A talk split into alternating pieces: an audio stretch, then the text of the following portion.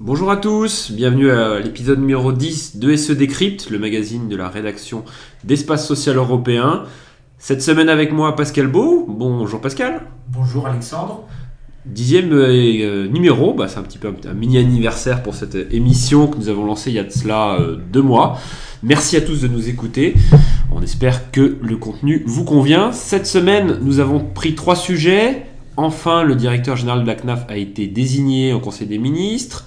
Nous reviendrons sur le rapport de l'IGAS et l'IGF euh, sur l'assurance chômage pour les indépendants. Et enfin, un dernier mot sur la réforme des retraites.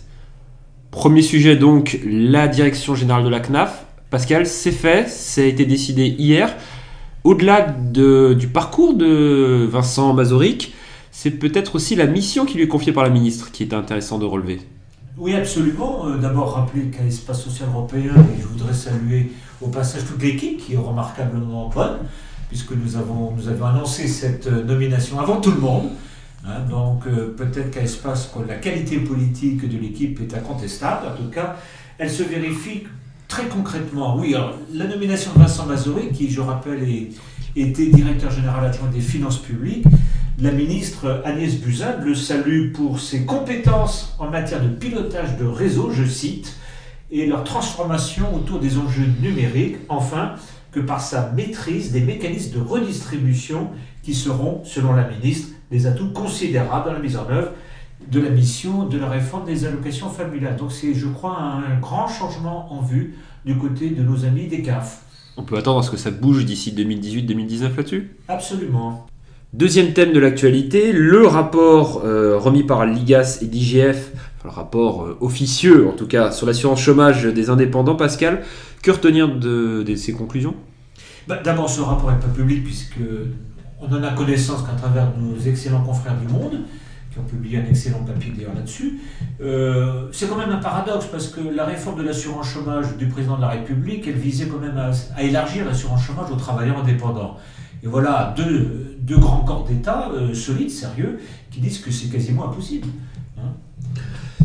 de, le rapport pointe deux problématiques principales. La problématique euh, de la fraude, qui est largement pointée dans le rapport, et l'autre, c'est l'hétérogénéité des situations des travailleurs indépendants. Est-ce qu'on peut, à partir de ces, je dirais, ces deux problématiques, arriver quand même à passer outre et à euh, faire basculer dans un régime universel des travailleurs indépendants?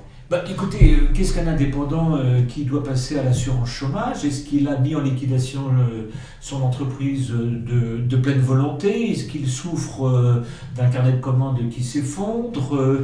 Est-ce que tout simplement c'est une succession déguisée? Bref, beaucoup de questions juridiques et pratiques qui sont posées. Il y a une dizaine de cas de figures pointées par les deux inspections qui ne trouvent pas solution facile. Vous pensez que l'exécutif ira jusqu'au bout sur cette réforme? Il en a l'intention, je crois, mais voyez bien que tout ceci est très décalé dans le temps. C'est pas une affaire simple hein, de réformer l'assurance chômage en France et d'y inclure les travailleurs indépendants. Il n'y a pas d'équivalent à l'étranger, sauf ce qu'on appelle des systèmes forfaitaires. Mais ça, les organisations syndicales et patronales ne veulent pas en entendre parler.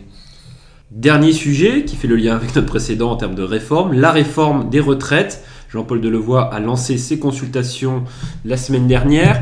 Pascal, euh, qu'attendre de ce projet? Apparemment, ça sera déjà reporté. Oui, d'un an à peu près au minimum, parce qu'il y a des élections européennes, il y a une campagne, et qu'il faut éviter que ce dossier des retraites vienne parasiter euh, la campagne électorale. Parce qu'on se souvient qu'en matière de retraite, les Français sont assez sensibles.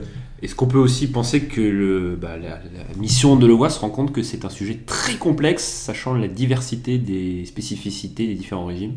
Écoutez, il y a le grand pays qui a fait, le grand pays, enfin, le pays qui a fait la, grande réforme des retraites, passer d'un ce qu'on appelle un système paramétrique à un système au point, c'est la Suède. Elle a mis 15 à 20 ans. Hein. Alors donc ceux qui croient en France qu'on va faire ça en 5 ans, ils rêvent. Merci Pascal sur ces mots d'optimisme. Merci à tous de nous avoir écoutés. À la semaine prochaine, bonne fin de semaine, bon week-end à tous et à très bientôt. Au revoir. Au revoir.